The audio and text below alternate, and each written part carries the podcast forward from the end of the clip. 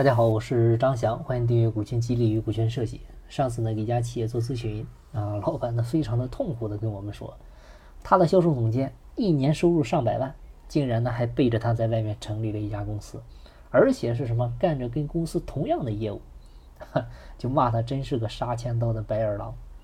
这些年呢，白对他这么好，把自己的资源分给他，自己一手带他，都快把他当成自己的亲儿子了。想不到今天能干出这种事儿来。其实这种情况呢还真普遍。啊，只是有的老板知道，有的不知道，有的呢只是听说没有证据，但是大概率呢就是真的。作为一家公司老板呢，最大的悲哀其实就是感情用事。你以为你对他好，给他很多钱，给他重要的位置，他就会忠诚于你。其实我想说，你越这样，他们会越快的离开你。人性啊，真的是很凉薄的东西。需要你的时候呢很热情，不需要你的时候呢很冷淡。你帮他七分。他还觉得你欠他三分，你十次对他好，第十一次不好的时候，他就把你以前所有的好一笔勾销了。所以你一定要记住，他在你公司赚的钱越多，越不认为是平台的好，越不认为是产品的好，更不会认为是你老板的好，而是他个人有多牛。要不然别人为什么不如自己做的好？德不配位，必有灾殃。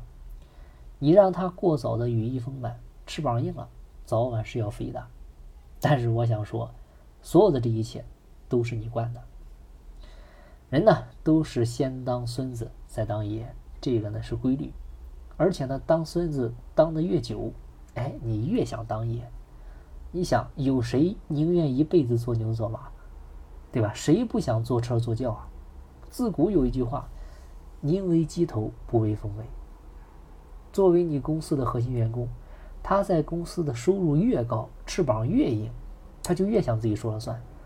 他心想：你老板一年赚这么多钱，还不是我给你赚的，对吧？凭什么你能住别墅、开豪车，我只能住个两室一厅？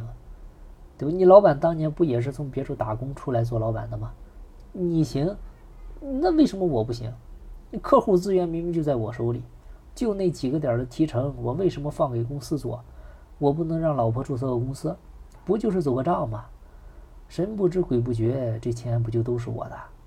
所以在巨大的利益面前，别谈道德，就算是法律，很多人也会铤而走险。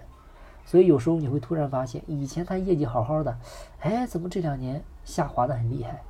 按说他的资历很深，客户很多，不应该啊。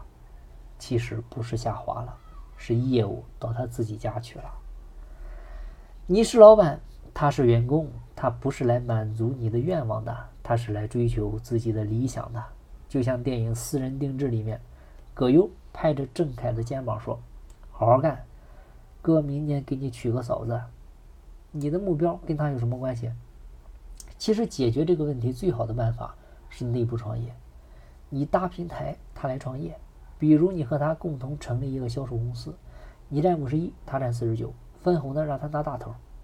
把公司某个产品、某个区域、某个品牌放到公司里面，让他做这家公司的执行董事、总经理、法定代表人，做好了一起分钱，做不好一起分担，让他真正做老板。